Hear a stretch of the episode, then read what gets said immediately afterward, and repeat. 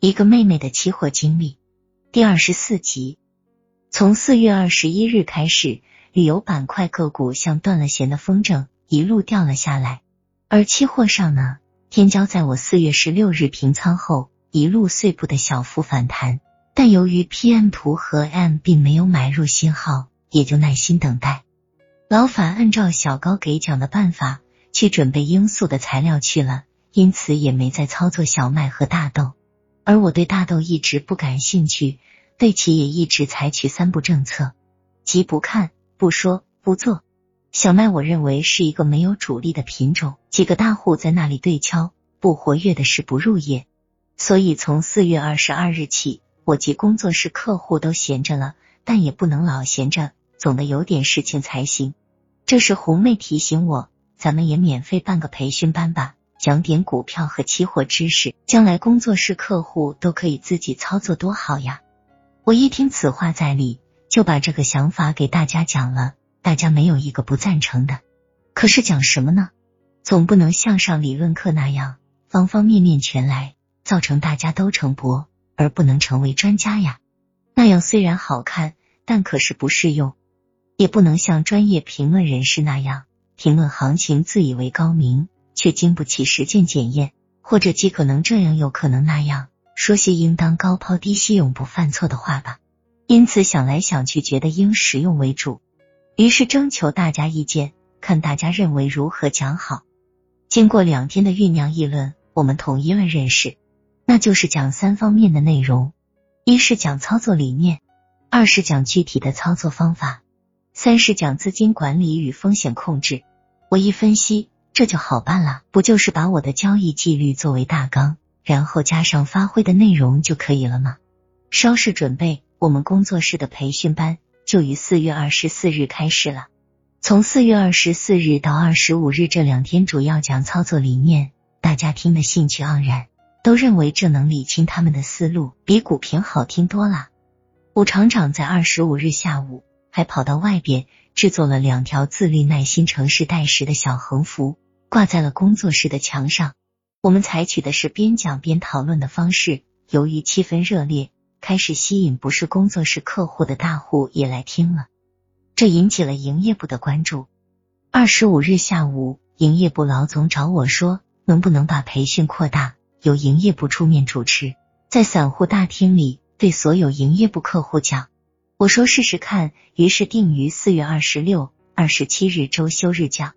营业部马上用广播向客户们做了培训通知，在四月二十六、二十七日的两周休日里，第一天上午只有一百多名股民在听，到了下午增加到两百多人，第二天就差不多有四百人了。刚开始，营业部老总是站在那里听，听了一会，他干脆拿着笔和笔记本来听。在他的带动下，大多数营业部员工也都坐下来边听边记录。我还从来没有经过这么大的场面，看着下边黑压压人群，他们都一个个捂着白口罩，也不怕传染的勤奋学习精神，更使我信心百倍的讲下去。每当讲完中间休息时，立刻被股民围得水泄不通，就没有听懂的再次询问。每次都是老总把我解救出来，让我好好休息一会再讲。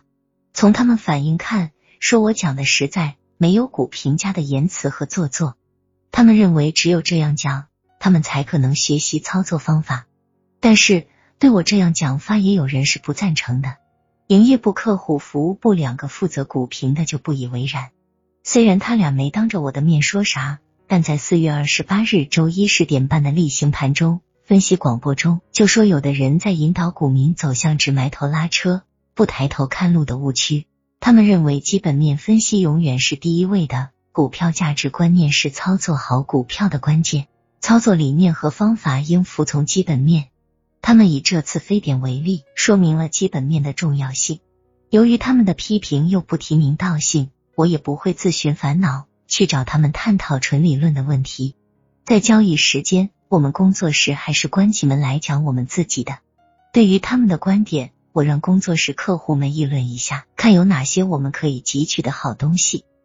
大伙们议论了半天，结论是基本面这个东西太难把握。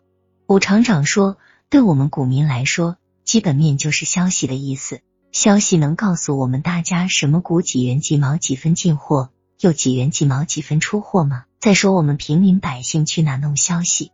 每天就那几张三大证券报和电视上那点股评，说的都是些黄瓜菜都凉了的旧闻。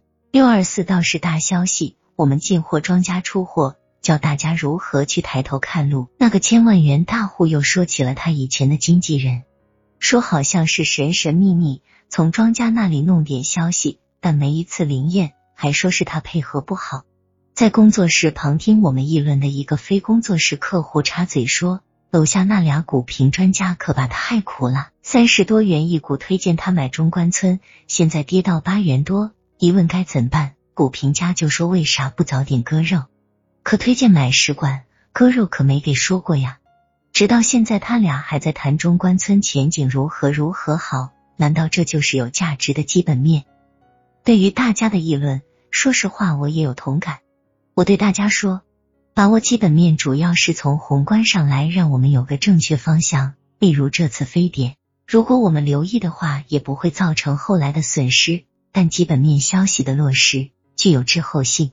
气势上有一句格言：知道了就没用了。我看用到股市上也管用。我们还是实实在在树立起良好的操作理念，运用一个适合自己的操作方法，可靠些。老太太接话说：“就是天上不会掉馅饼。”要想吃饼，还得自己做。